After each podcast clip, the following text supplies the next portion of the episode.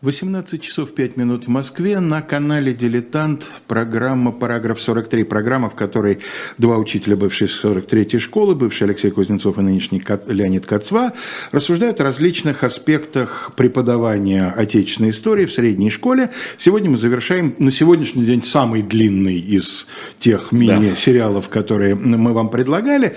Но прежде чем мы э, обратимся к достаточно печальному финалу Александровского политического правления. А мы сейчас на выходе, на входе в эфир встретили выходящего из эфира Алексея Венедиктова, который проводил э, двухчасовую э, передачу такую в формате конференции со слушателями и сказал, что ему поступило от нескольких человек поступили вопросы, связанные с тем, по каким учебникам можно сегодня дома, разумеется, поскольку в классе опции выбора уже практически нет, а со следующего года, видимо, не будет, не и, будет. и никак, да. А по каким учебникам можно дома предлагать детям там что-то, так сказать, изучать не совсем так, как это делается в классе.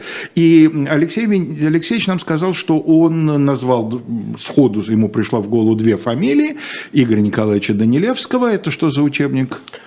Это два учебника. Один по Древней Руси, другой э, охватывает, если я правильно помню, 16-17 век. Оба они написаны в соавторстве с Игорем Андреевым. Угу. Значит, первый Данилевский Андреев, второй Андреев ну, Данилевский. Ну, естественно, что Данилевский больше по древнему и ордынскому периоду, конечно. Андреев по Алексею а, Михайловичу. Если я правильно помню, это издавало издательство «Русское слово». Угу. Это действительно хорошие два учебника, я бы их вполне рекомендовал. Это именно школьные учебники? Без, безусловно, речь только о школьных учебниках да. сейчас. А, что еще я мог бы рекомендовать? Вот по истории Древней Руси. А, пожалуй, учебник Татьяны Васильевны Черниковой. Не с авторами, а ее одной. А, издан он был в свое время уже достаточно давно издательством «Дрофа». Это, видимо, она переделала свое пособие для абитуриентов МГИМО, которое ну, насколько, в конце 80-х еще было написано. Насколько я знаком с Татьяной Васильевной, мы как раз в те годы были знакомы довольно тесно, все это делалось параллельно. Угу. Вот. Э, я немножко знаком был с этим учебником на стадии его разработки Понятно. еще. Вот. Что касается XIX века... Э, э, не будем убегать от Древней Руси. Ваш с Юргановым, Кацва Юрганов учебник. Ну да, это понятно. Но раз назвали меня, значит, вот в первую очередь имелись в виду эти два учебника. Да, это учебники, написанные мною в соавторстве с э, Андреем Львовичем Юргановым, который ныне является заведующим кафедрой русской истории в РГГУ. Э, вот. Э, по XIX веку из того, что издано э, в бумажном варианте, я бы назвал тоже изданный в свое время в Дрофе учебник Леонида Михайловича Лишенко. Кстати, об этом учебнике я могу дополнительно сказать, чем он меня удивил. Я Леонид Михайлович хорошо знаю, это мой вузовский преподаватель, никогда в школе не работавший, исключительно интересный методический аппарат – что неожиданно, казалось бы, это... То есть, все, что касается заданий, Да, да, да, там очень вопросов, интересные задания, да. очень интересные приведенные документы, неожиданные в исполнении вузовского преподавателя, но тем не менее это именно так. Угу. Что касается периодов более поздних, я, вы знаете, затрудняюсь. Николя Верт «История советского государства». Николя Верт – это не совсем… Это не учебник, конечно. Учебник, мягко говоря. Дело в том, что он адресован, во-первых, взрослому человеку, во-вторых, иностранцу. Это не совсем учебник. Я мог бы, так сказать, пользуясь служебным положением, порекомендовать свой курс лекций, но он существует только в интернете – Искать его надо, на, кому интересно, на э, сайте фонда Гайдара, э, Гайдар Университи, вот угу. на сайте открытого университета Гайдара, там есть этот курс. Это лекции, они в том числе и в печатном виде э, есть, да? Это лекции именно печатные. Угу. Ну, понимаете, поскольку теперь нельзя называть никакие созданные пособия, не имеющие грифа, учебниками, угу. то это было названо курсом лекций, каковым, собственно, и является. Э, вот. Другое дело, что там же есть э, курс э, аудиолекций по 90-м годам, но это немножко другое. Хорошо, тут вот еще спрашивают по поводу учебника Даниловой Косули, Данилова Косулиной. Это учебник, в котором в свое время училось, видимо, подавляющее большинство отечественных школьников. Но дело в том, что Данилов и Косулина написали столько учебников по одним и тем же периодам, в том числе взаимоисключающих. Ну, меня Я помню и такой период. Нас же спросили, что мы готовы рекомендовать. Да. Вот что мы готовы ну, рекомендовать, что... мы порекомендовали. Отлично. Все, я надеюсь, что мы в самых общих чертах ваш эм, э, интерес удовлетворили. Ну, а будет такая необходимость, мы к этой теме, может быть, еще, еще как-нибудь вернемся. Ну, а сейчас у нас, на самом деле, сегодня довольно напряженная работа, поэтому да. давайте, собственно говоря, к Александру периода реакции. Э, рано пока говорить о периоде реакции. Мы подошли к тому, как это получилось, вот переход от э, конституционных и освободительных замыслов э, к реакции, но мы не коснулись одного очень важного сюжета, связанного с крепостным правом. Это печально известные э, военные поселения. Дело в том, что как раз э, в ситуации с военным поселением, по-видимому, лучше всего проявилась э, вот эта поговорка известная о том, куда хорошими и добрыми намерениями мастится дорога. Ну и насчет Богу молиться тоже поговорка, видимо. В смысле, лоб расшибет. Ну, я имею в виду исполнителей. Да, я понимаю. Михеля и других. А, понимаете, дело в том, что э, вот замысел э, создания военных поселений был, как это неудивительно звучит, антикрепостническим. Потому что имелось в виду следующее. С одной стороны, уменьшить расход на армию. Э, русская армия была рекрутской, она э, в мирное время не могла быстро сокращаться, а военные увеличиваться, потому что не было подготовленных резервов. Солдаты служили в то время пожизненно. Содержать армию в мирное время было дорого, она была больше, чем нужно. И замысел был такой – посадить солдат на землю, чтобы они сочетали военную службу с крестьянским трудом и тем самым сами себя бы обеспечивали. Надо сказать, что первый подход к этой э, задаче непростой. То есть изначально речь шла только о солдат на землю, крестьян превратить а... в обученный резерв еще пока не планировалось. Нет, сначала планировалось, насколько я понял, угу. посадить на землю солдат, ну, видимо, э, так сказать, и затем привлечь к этому государственных крестьян. Сейчас я попробую объяснить, почему. А, так вот, а, я повторяю, что первое поселение было создано еще до войны, а, в 2010 году в Могилевской губернии. Но это был именно первый опыт. А широкое создание поселений началось после возвращения царя из Европы, то есть это 16 год, там понятная пауза. В 2011 году было не до этого, потому что война надвигалась. Затем, затем война, да. И к 25 году э, в военные поселения было переведено э, 374 тысячи государственных крестьян. А вот к ним подселили 150 тысяч солдат. Э, здесь смысл такой. Постепенно избавиться от рекрутских наборов и создать сословие, подобное казачеству, которое угу. будет э, таким военнослужилым. Э, и если бы это удалось сделать, то рекрутские наборы, которые каждый раз вызывали волнение, так сказать, драки, пьянство, побоища, э, все бы это прекратилось. И надо сказать, что э, те государственные крестьяне, именно не помещие, а государственные, которые в военные поселения не попали бы, они бы вообще таким образом практически превратились в людей свободных угу. от рекрутчины освобожденных.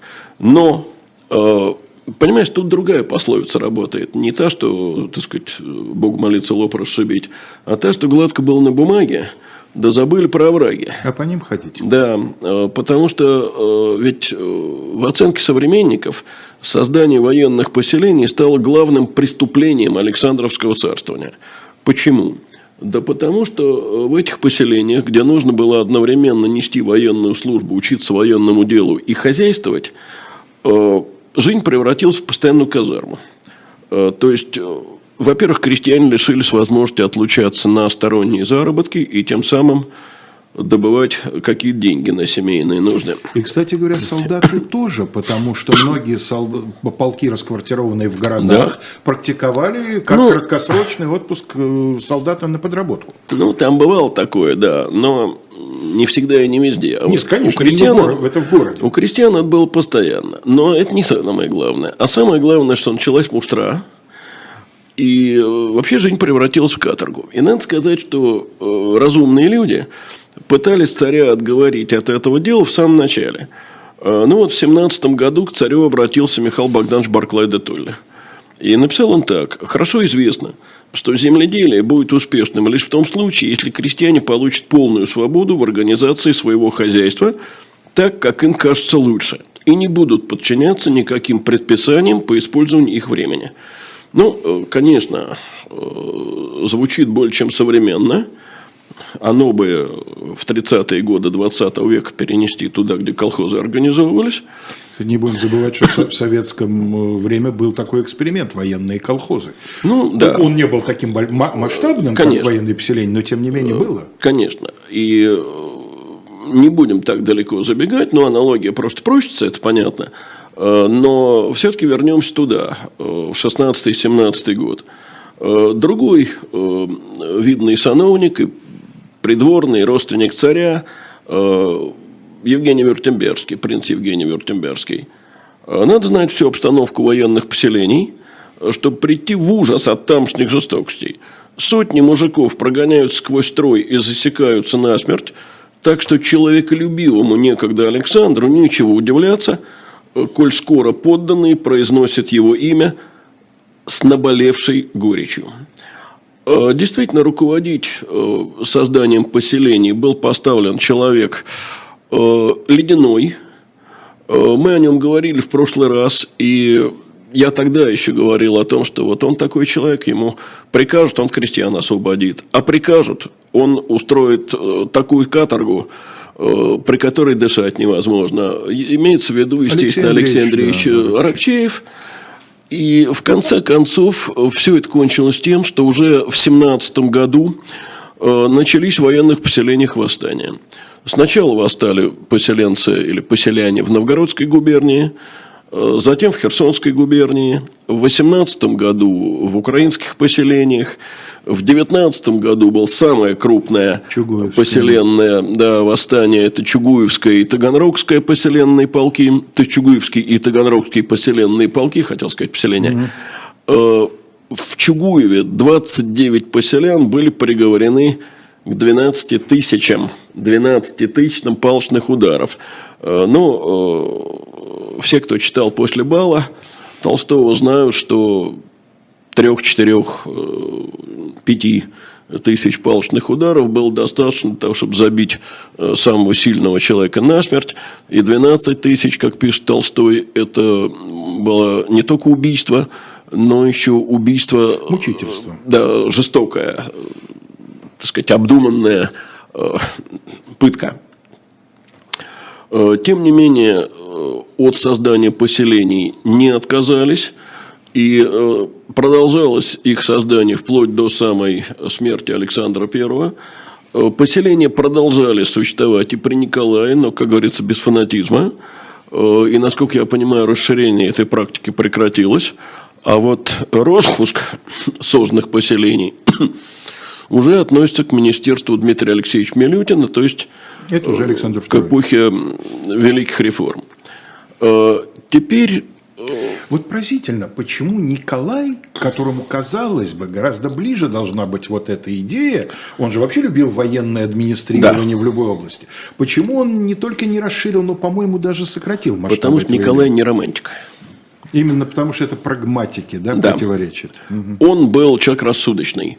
Александр I э, был, в отличие от младшего брата, Э, именно романтик, увлекающийся романтик. Понимаешь, вот мы всегда говорим, и правильно говорим, о том, что он не похож на отца, не внешне, он был высокий, красивый, отец был маленький, э, курносый, и на отца был похож из всех сыновей Константин, только конечно. Константин. И бешеным темпераментом. И характер да, такой же, да, да, вспыльчивый, отходчивый. Александр не был ни вспыльчив, ни отходчив. Это правда. Но в одном он на отца, по-видимому, был похож – вот в этом, так сказать, романтизме. Мечтательность. Да, мечтательность. Только она по-разному совершенно проявлялась, эта мечтательность. Вот о мечтательности-то мы как раз сейчас и будем говорить. Дело в том, что вот я уже об этом сказал в качестве предисловия в прошлый раз, что, будучи уверен, что победу Наполеона, над Наполеоном непосредственно обеспечил России ему лично Господь Бог, Александр страшно увлекся мистицизмом. Он общался вот с баронессой Крюдена. Крюдена, да. Я имя пытаюсь помнить. Второе имя Юлия, а первое, честно говоря, не помню. Значит, женщина, которая искренне, по-видимому, считала себя пророчицей, он покровительствовал всевозможным мистическим кружкам в России. Он себя, по-видимому, мыслил никем иным, как вождем посвященных.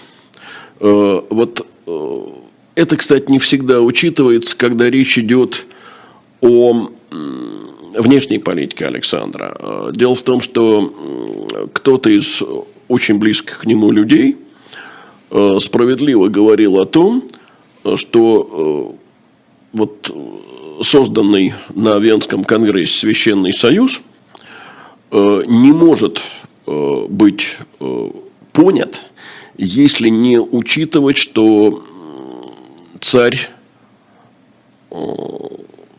считал, что наступает царство Христа. Да, это князь Александр Николаевич Голицын, конечно.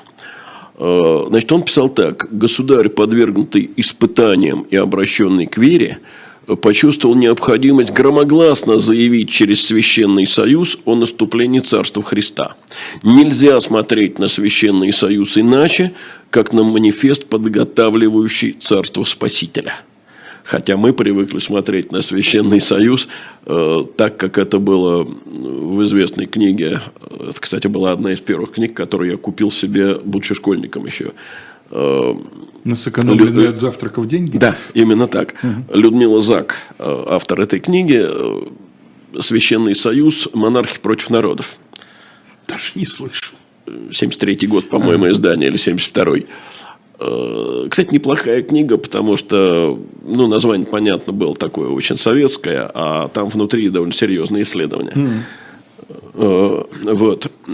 Но политически это действительно была охрана абсолютизма. С названием, как с знаменитой книгой Троицкого 1812 «Великий год ну, России». Ну, конечно. Тоже название, прям скажем, а внутри конечно. серьезнейшее исследование. А, вот, и, но в замысле это действительно было вот такое царство избранных. И это, кстати, объясняет одну очень любопытную вещь.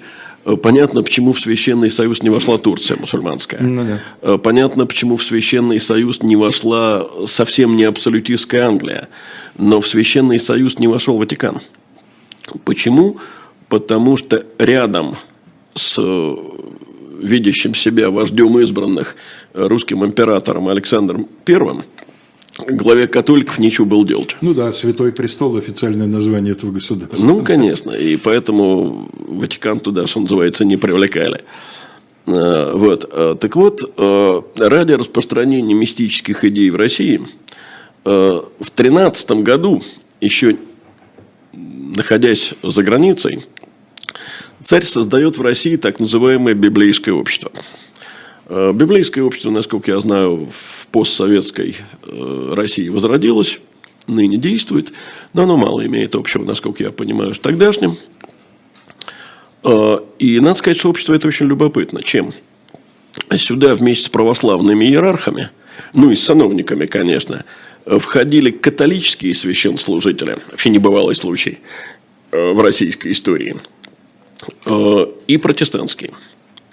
А возглавил общество еще более интересный человек. Как раз упомянутый только что Александр Николаевич Голицын, э, человек, который был одновременно в тот момент обер-прокурором Священного Синода, Святейшего Синода. Э, при этом надо иметь в виду, что князь Голицын был вообще-то сторонником уравнения всех направлений христианства. Э, ну, это, конечно, не совсем то, что сегодня называется экуменизмом, но, в общем, где-то, так сказать, поблизости – и общество провозглашало равенство всех людей, ну, прежде всего христиан, конечно, перед Господом Богом, и стремилась ни много ни мало восстановить единство христианства. Э, напомним, что вообще-то единство христианства было нарушено так немножко в середине XI века, 1054 год. И это было завершение процесса, а не да. его начало, да, да. скажем. Э, это тогда окончательно разошлись и прокляли друг друга э, христианская и католическая церковь. А... В смысле, восточная и западная? Ну да. Католическая что ж христианская? Ты оговорился, православная. Православная и католическая. Да. Это страшная оговорка для меня. Это оговорка действительно. Я детей всегда за нее преследую. Православная, конечно, э, церковь. Э, Причем православная, это по-русски мы так называем. А греческое это название ортодокс ортодоксальная, и католическая – это и всемирная. Но потом был еще раскол католической церкви в 16 век, о котором сейчас говорить не место. И теперь э, ставится вот такая глобальная задача – восстановить единство христианства. Каким путем? Путем распространения священного писания. Э, совершенно тоже не характерная для православия идея, э, потому что ну, как католическая церковь в свое время не поощряла чтение мирянами священного писания, так... Да, это скорее протестантская. Абсолютно протестантская такая, идея. Да. В католичестве она появляется в эпоху контрреформации, как противодействие протестантизму. Но точно так же и... Католицизм. Противодействие католицизму. Противодействие протестантизму у католиков появляется в период контрреформации чтение. А у католиков, у католиков да. Э, появляется чтение Библии э, в эпоху контрреформации, для чтобы противостоять э, протестантам и у них эту идею перехватить. Угу. Православная церковь, в общем, не настолько к этому была враждебна, но и не поощряла тоже никогда особенно. В 17 году Голицын получает новую должность.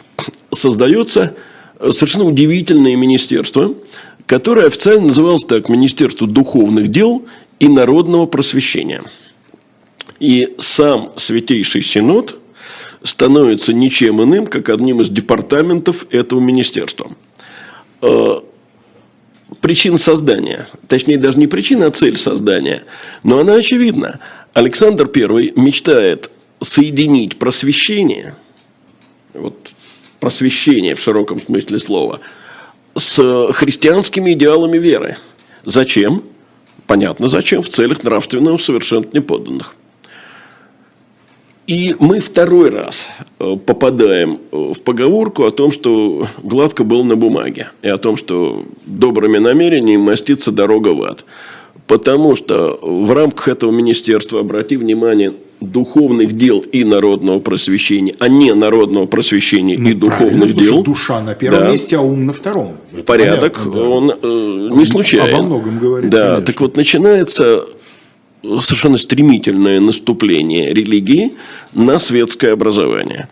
И этим вызвано то, что Николай Михайлович Карамзин, вот когда мы говорили о Спиранском, я говорил, что Карамзин просвещенный человек, но консерватор – Сейчас я скажу иначе. Карамзин консерватор, консерватор но человек просвещенный. Э, так вот, даже этот просвещенный консерватор э, как-то э, хорошо пошутил. Он назвал Голицынское министерство Министерство духовных дел и народного просвещения Министерством духовных дел и народного затмения. Угу.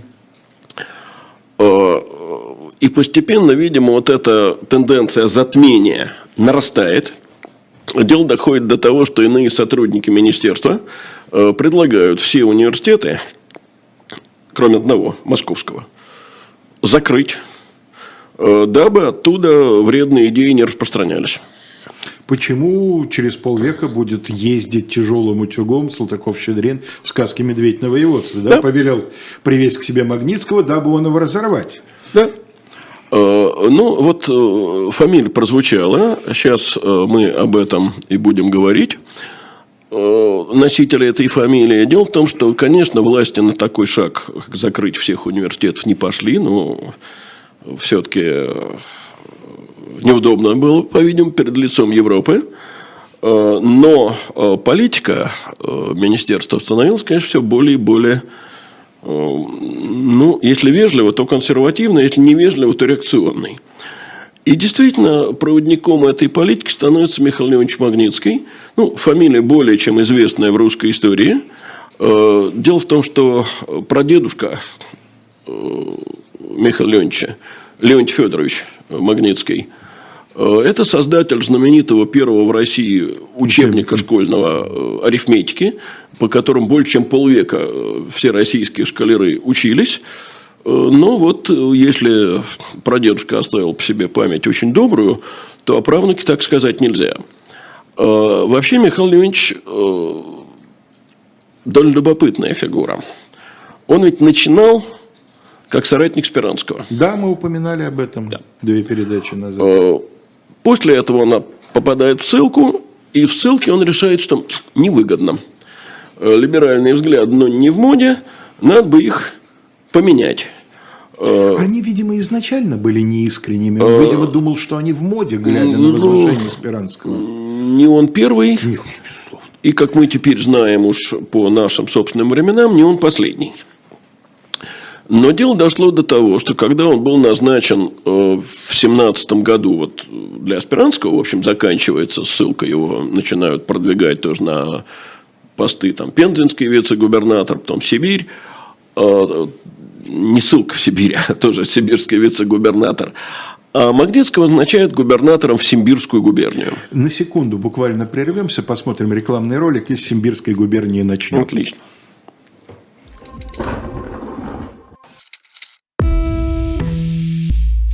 Вы лучше других знаете, что такое хорошая книга.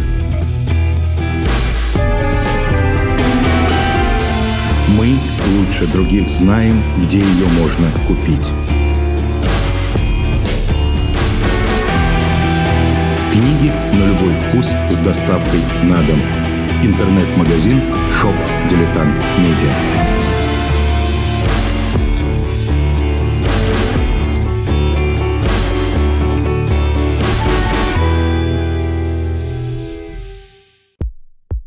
У нас есть парадоксальная ситуация. Это непросто. Потому что останется в истории.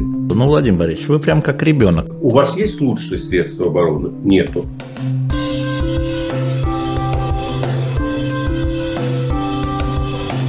Мы же не живем в России просто так. У нас всегда должна быть какая-то миссия, ради которой можно сдохнуть. Это вообще вот кто доказал? Бжезинский.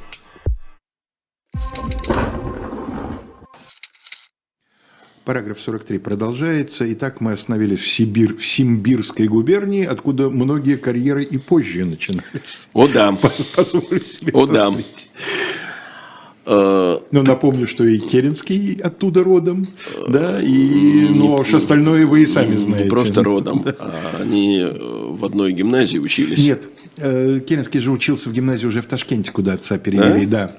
А но, он не попал в ту но, но а, его отец но бывал его отец был, в доме Ильи Николаевича, это точно. Больше того, отец был директором гимназии, той самой, которую Ленин таки заканчивал. И благодаря ему во многом, насколько мы знаем, золотая медаль. Медаль получил, да. да. да ну да. ладно, сейчас не о них. А Александр Федорович в Ташкенте учился. Понятно. А, ну, а, понимаешь, вот там, а, в Симбирске, во-первых, Э, Магнитский принуждает местных чиновников поголовно вступать в библейское общество, но это бы еще полбеды. Но дело в том, что этот э, бывший вольтерианец организует публичное сожжение сочинений Вольтера. Угу. Больше того, он направляет в библейское общество, в Центральный комитет проект, который, видимо, затем спародирует Грибоедов, проект всеобщего уничтожения зловредных книг. Угу. Я думаю, что тут не без намека на Магнитского. Угу. Фельдфебеля Вольтера. Да? Э, да, да, да. И а книги сохранят так для больших оказий. Да, да, да. А в девятнадцатом году он возвращается в Петербург. Уже он теперь не губернатор. Э, теперь он как раз э, попадает на какой-то высокий пост, не помню точно, как он назывался, в Голицынском министерстве, и его отправляют ревизовать Казанский университет. Ты понимаешь, какое он э, предложил ну, решение? Собственно, именно этот погром ведь и будет Салтыков-Щедрин. Само собой, но какое он решение сначала предложил? Ну, смотри, что ты имеешь в виду. А он предложил разрушить само здание Казанского университета, чтобы следа его не осталось. Ну, Надо сказать, что царь, видимо, прочитав это, слегка ошалел. Э, я вот иначе выразиться не могу. И наложил прекрасную резолюцию. Зачем разрушать? Можно исправить. Вот. Но, Даже не знаешь, что лучше, предложение или резолюция. но исправлять послали Магнитского же. Его для этого назначили попечителем Казанского учебного округа. И вот тут он точно медведь на воеводстве, вот это абсолютно точно, никак это иначе назвать нельзя, потому что первое, что он сделал, это из 25 казанских профессоров 11 уволил. Э, Вредные книги из университетской библиотеки таки сжег. Э, Преподавание перестроил на религиозных основах полностью, по всем предметам. Причем, э, ну, дайте пойдем, э, так сказать, по я бы сказал, по возрастанию прекрасного.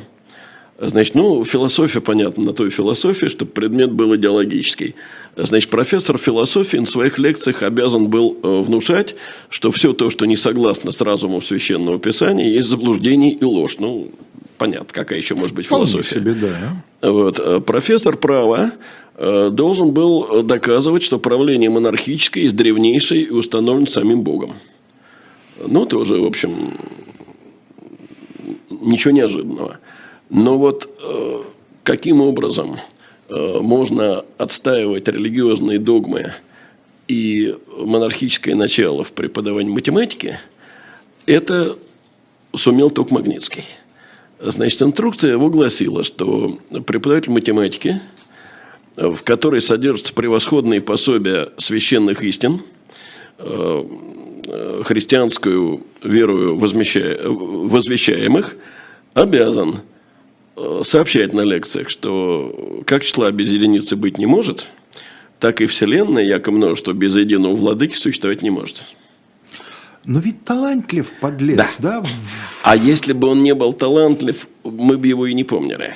Э, Понимаешь, э, вот он именно в подлости э, талантлив. Причем в подлости в том смысле, в каком это слово употреблялось в XVIII веке. низости, да? То есть, э, я бы сказал, способности вот, угождать. Да, в низости, да. Угождать. Тогда это называлось подлечить. Э, В университете казарменный режим установлен абсолютный, причем э, в чем он выражается. Например, ну, вот в студенческих э, номерах, то, что теперь называется общежитием, да, э, а студенты же были разделены на разряды в зависимости от нравственного совершенства. Э, Студенты разных разрядов были поселены на разных этажах, и им запрещено было друг с другом общаться во избежание вредного э, воздействия худших на лучших. А перевод из разряда в разряд, в разряд как часто осуществлялся? Не Интересно. могу сказать, как часто, но в принципе допускался. Значит, э, подобный же погром был учинен затем э, в 21 году э, в столичном учебном округе. Как известно, в 19 году педагогический институт был превращен в университет Петербургский. Попечителем учебного округа стал Дмитрий Петрович Рунич. И он вполне действовал по образу и подобию Магнитского.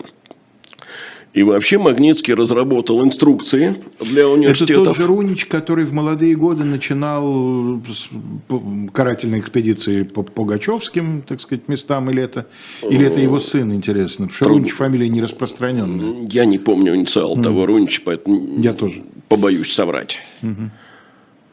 Э, Но все-таки лет прошло много. Ну, если ему лет Слушай, 70 было, то это он же. Я думаю, что нет. Я думаю, что все-таки Ну, скорее, наверное, наверное, сын. Наверное, сын. А, Вот. И готовился, повторю, распространение вот написанной э, Магнитским для университета Казанского инструкции на все российские университеты. Что это такое? Это не что иное, как э, отказ власти, фактически отказ власти от политики просвещенного абсолютизма. Э, Политики, которые за исключением четырех павловских лет все-таки ну, с 60-х годов э, 18 века довольно прочно При мне все будет как при покойной бабушке. утверждается, да. А а как это сочетается с теми реформаторскими проектами, о которых мы говорили, вот с конституционными замыслами, э, с отменой крепостного права? А никак не сочетается. Э, Дело в том, что единственный проект, который был воплощен в жизнь, этот проект самый первый, а именно польская конституция. Все остальное осталось на стадии замысла. Э, Почему? Ну, во-первых, потому что царь твердо знал, что эти замыслы вызывают очень негативную реакцию э, у дворянства. откуда знал? Э, как только появлялись слухи вот об освобождении крестьян, например, тут же появлялись так называемые памфлеты, записки, и авторы возражали. Они говорили, что вольность – это пустое слово. Они следовали вполне Сумарокову, э, вот, рассказывая о том, как русские крестьяне счастливы под властью своих отцов-помещиков, которые о них заботятся. А почему отцы-помещики? отцы-помещики, а потому что те достойны всего названия, поскольку нужды их поселян – суть собственные их нужды. Э, были слухи о цареубийственных замыслах. И, э, в общем, Александр понимает, что рассчитывать на добровольное согласие на отмену рабства, добровольное согласие дворянства не приходится. А насильственно он действовать боится. Все-таки судьба Павла у него постоянно перед глазами. Э, плюс другая сторона. Не будем забывать, что такое 20-й год. 20-й год – это революция в Испании. Затем в Неаполе. Революция в Неаполе. 21 год – Португалия. Э, Пьемонт. 20-й год – это восстание Семеновского полка, о котором мы, по-моему, говорили, когда говорили, была тема конечно, декабристская. Да, говорили о том, что э, с, в, в революции Риеги тоже это да. все перекликалось и он, в умах офицеров. И царь, в данном случае о царском уме говорим, царь постепенно приходит к выводу о том, что либеральные реформы, а, не своевременны, б, опасны, и в, невозможны. Ну и плюс ему уже не так уж мало лет, хотя и не так много. Может быть, это вообще знаменитое, кто в юности не был либералом, а не, кто в старости не могу не сказать, не уверен. Думаю, что, э, понимаешь, вот эти слова, брошенные им, по-моему, Петру Волконскому, неким взять. Это признание бессилия. Э, вот нет... Мне всегда казалось, что это хитрость. Я думаю, что, что нет. это отговорка, нет? Я думаю, что нет. Э, я думаю, что это гораздо серьезнее. Это... Давай поясним, да, потому что, что эта фраза произнесена в ответ на предложение, э, так сказать, осуществления крестьянской реформы. Да. Да? Вот нет сотрудников, неким взять. взять. Нет mm-hmm. людей. И Спиранский, который был на аудиенции, э, говорит, что значит, разговор, который состоялся с царем это разговор, цитирую Спиранского, о недостатке способных и деловых людей не только у нас, но и везде. Отсюда заключение. Не торопиться с преобразованиями, но для тех, кто их желают, иметь вид, что им занимаются. Вот э, иметь вид, что, что ими занимаются, это, по-видимому, э, действительно лицемерие. А неким взять это ощущение, что не на кого опереться. Угу. При этом вот жестокий парадокс. Э, люди, которыми взять было можно, они были, что называется, Он их разогнал, на, на расстоянии да. ладони. Угу. Нет, я не имею в виду Спиранского, ни Спиранского, ни негласный комитет. Я имею в виду декабристов. Они таятся от власти, власть таится от них. И вот это вот стремление власти таиться от общества – Э, это же будет продолжаться, вот все тайные комитеты, бесконечные секретные комитеты, вплоть до эпохи Александра II, когда один из важнейших э, шагов Александра II – это решение открыться и опереться на, обществен... секретных комитетов. Да, на общественную поддержку. Рескрипт Назимову. Совершенно верно. Но э, ко всему этому надо добавить, что у Александра Первого ведь еще совершенно трагически поворачивается личная жизнь. Он не был близок со своей женой Елизаветой Алексеевной никогда. Э, у них родились две дочери, обе умерли маленькими. По-моему, больше у них общих детей не было. Нет, по-моему, нет. Э, у него была многолетняя фаворитка Мария Антоновна э, Нарышкина. Мария Антоновна Нарышкина, совершенно верно. И там Именно поэтому Пушкину потом этот пасквиль подпишут именем Нарышкина, да, орден, кавалер, это самый, командор ордена Рогоносца. И там э, тоже были дети, и были даже две дочери, которые названы были одним и тем же именем, э, умерли обе маленькими. По-моему, были сыновья, которые тоже умерли маленькими. Вот про сыновей я даже не Я, помню. честно говоря, не помню mm. точно, но э, твердо известно одно – до э, сколько-нибудь серьезного возраста, до 16 лет, Дожила одна из дочерей Александра, дочь от Нарышкиной. У него были еще, так сказать, от каких других дам, по некоторым сведениям, побочные дети, но о них сейчас речи нет. Э, девочку звали Софи. Она вот-вот должна была выйти замуж. Она умерла буквально накануне собственной свадьбы. Я думаю, что это было очень серьезное потрясение для э, Александра. И он наверняка с его теперь уже мистическим миро- Да. мировоззрением увидел в этом некий перст. Нерасположение Господа Бога к замыслам. И вот э, все помнят, э, ну или, по крайней мере, часто цитируется одна история, когда в Академии наук э, был предложено избрать одного видного сановника, неважно, сейчас его имя совершенно несущественно, э, в академике, э, последовали возражения, потому что научных заслуг не числилось, и тогда прозвучал решающий аргумент. Но, господа, это лицо близкое к императору. На что один престарелый академик ответствовал, тогда я предлагаю избрать в академике царского кучера Илью, потому что он не только лицо наиболее близкое к императору, но даже сидит впереди государя. После чего вопрос, как понятно, был закрыт. Так вот, почему близким лицом к Были же императору... академики, пусть и престарелые, хочется сказать, в свое время. Да, Потому что лица, близкие императору, опять избираются в академию, только никто уже, похоже, не вякает. Да, времена были несколько другие. да. да. да. Почему Кучер... Меня в данном случае интересует не академик, а Кучер Илья. Почему Кучер Илья оказался лицом наиболее близким к императору? А потому что, помнишь, ура, в Россию скачет кочующий Ющий деспот. деспот. Александр Первый в последний год не сидит на одном месте. Впечатление такое, что он э, вот пытается убежать от себя самого. Об этом Натан Яковлевич Эдельман писал. да. Э, Твой 19 век. он все время в движении, он все время куда-то скачет, торопится, меняет места. Э, Ему не сидится, ему явно нехорошо. Вот И озарение это божественное с ним происходит по его собственному рассказу в Германии, в гостинице, когда из книг он обнаруживает только Библию и Ну, начинает ее читать. Сейчас речь идет уже, э, понимаешь, о более позднем времени. Э, Ощущение такое, что он недоволен собою, что вот все, что он пытался сделать, все, что он замышлял в молодости, все, что он замышлял э, после войны, все уходит. И постепенно он даже отказывается от участия в государственных делах, его охватывает апатия. Он э, все дела э, передает э, постепенно в руки одного человека, этот человек Аракчеев.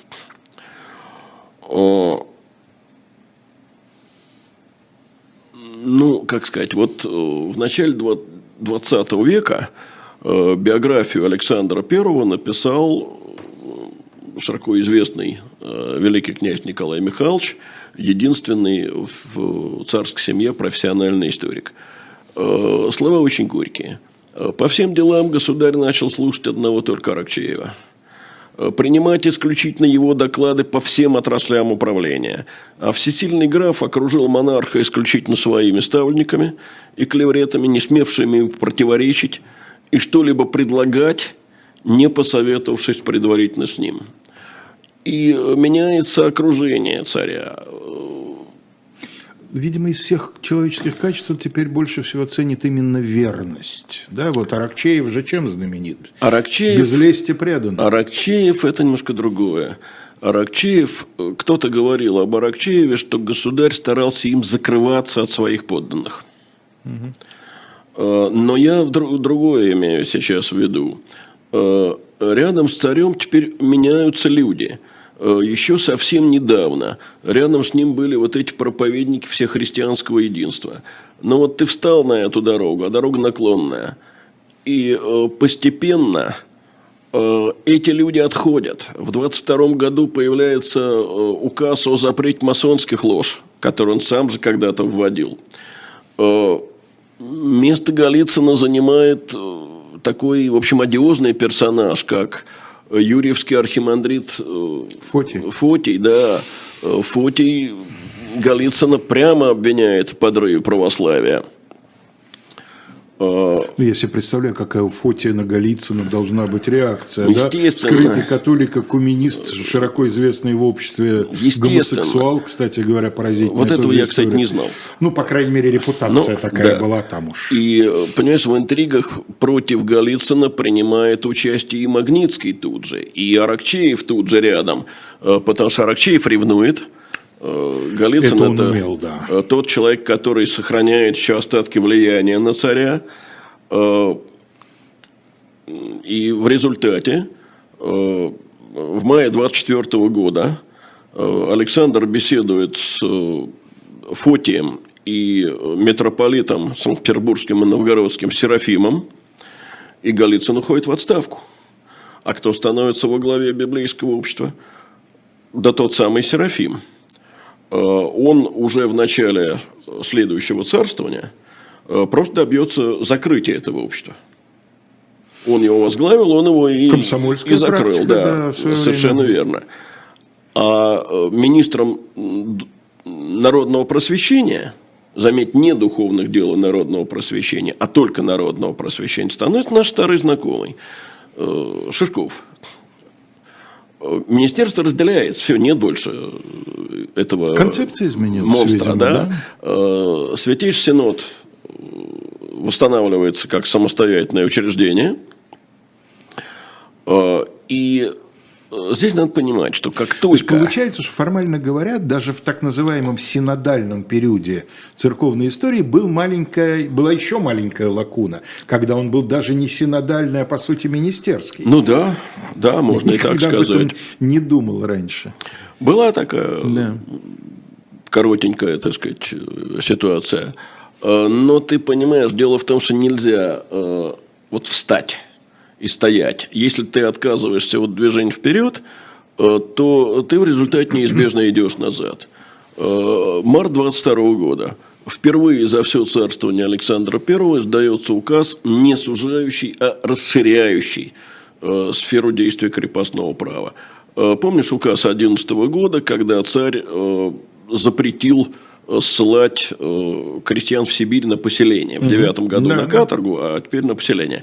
В 22 году это снова разрешено с оговоркой за дурные поступки. Ну, понятно, Но да, в особых кто случаях. будет проверять, какие Мгм, поступки конечно, дурные? Конечно. Э, В это же время, э, 22-23 годы, э, при участии Магнитского разрабатывается новый цензурный устав. Вот не все это знают, но так называемый чугунный цензурный устав, который был принят в 26 году и действовал При до Николае, 28 он недолго действовал, кстати. Э, Он разработан был при Александре Первом. Э, И там прямо говорилось, что все сочинения, которые прямо или косвенно противоречат священному писанию, должно запретить. Э, Все сочинения, которые содержат какой-либо дух сектанства или, вот это совсем любопытно, смешивающие чистое учение веры евангельской с древними подложными учениями либо с масонством, все это должно быть запрещено. Те, в коих своевольство разума человеческого пытается изъяснить и доказать философией недоступные для него святые таинства веры, тоже должны быть запрещены. Ну, то есть энергия неофита, да? Э, я бы сказ- обретшего веру. Нет, я бы не сказал, что это неофитство. Все-таки они все были люди православные. Э, Я бы сказал, э, сейчас у меня выскочило из головы, может быть, ты напомнишь. Но чьи- неофиты в области церковности, а не Чьи это православности. слова о Николае Первом, что весь он был воплощенный не рассуждать. Не помню. Не помнишь? Да, Ну. эту фразу помню, а чьи слова не помню. Найдем потом, вспомним, когда Николая Первого доберемся, вспомним. Но дело в том, что вот э, вся идеология этого цензурного устава, она именно такова. Не рассуждать. И не случайно именно этот устав Шишков, который назначен министром, потом положит в основу, он еще доработает его, э, еще немножко усилит, э, в основу вот этого чугунного устава. Финал э, царствования Александра Первого, которое начиналось большими надеждами, э, либеральными замыслами, э, так сказать, ощущением свободы, заканчивалось вот переходом к совершенно глухой реакции. И это тоже очень важное утверждение, которое ну, несколько исследователей, как минимум, э, делают. Я, в частности, это видел в книге э, Сергея Владимировича Мироненко о том, что переход к реакции начался не с воцарением э, Николая I, а в последние годы, может быть, даже последние месяцы царствования его предшественника. И приходится вернуться к тому, о чем мы говорили, когда у нас была декабристская тема. Э, я имею в виду вот к этому вопросу о престол наследии, когда отказался от наследного престола Константин, э, был подготовлен манифест о передаче престола Николаю, и знал об этом важнейшем документе шесть человек в России, в число которых сам Николай не входит. Э, загадка. Э, почему? Почему так?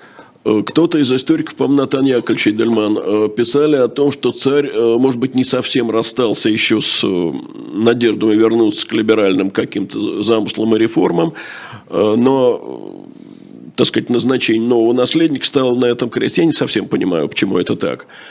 И с этими же проблемами связано еще одно, а именно легенда о том, что Александр I в ноябре 25 года вовсе не умер в Таганроге, а разочарованный, э, ну, как сказать, потерпевший жизненный крах, э, решил уйти э, с престола, скрыться от глаз людских и, так сказать, странствовать по России.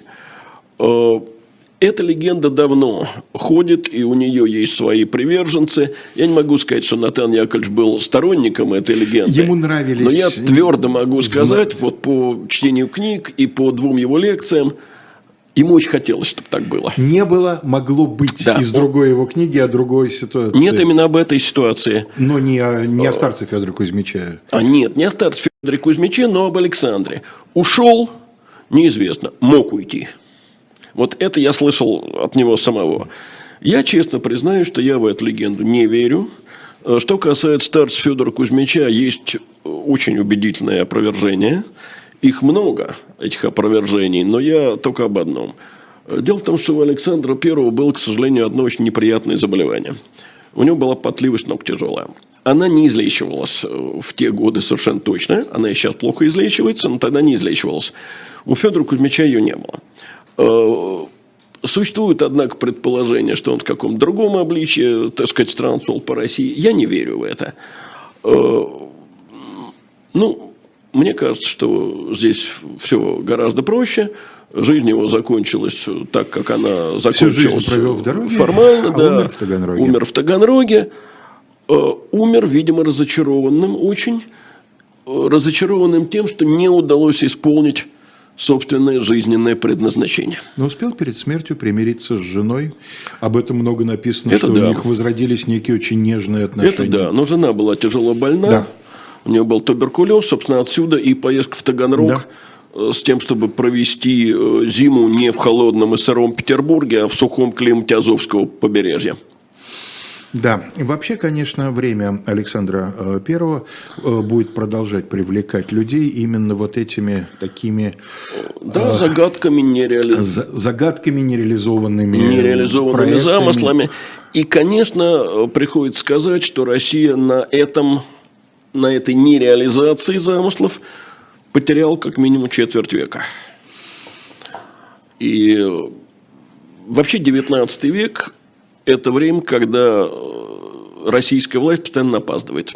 Ну да, ну и еще от себя добавлю, что, видимо, именно с этого времени такое вот разочарование в либерализме стало модой участия российских интеллектуалов. Ах, будут говорить они, Mon cher Васильчиков, вы же знаете, я и сам в юности разделял их заблуждения. Ну, в данном случае, понятно. Это цитата. да, но здесь важнее, мне кажется, другое, а именно то, что больше почти не будет э, единения власти и общества.